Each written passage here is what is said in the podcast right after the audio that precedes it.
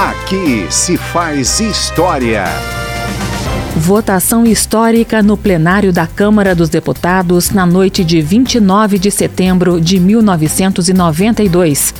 O então deputado Paulo Romano, do PFL de Minas Gerais, completa o número de votos necessários para abrir o processo que resultou no impeachment do presidente da República, Fernando Collor de Mello.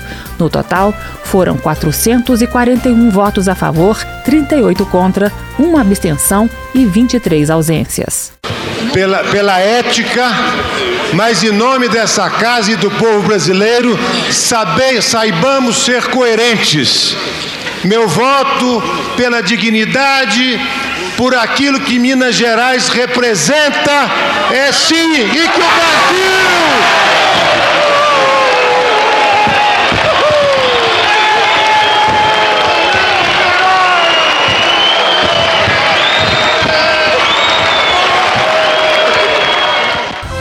Aqui se faz história.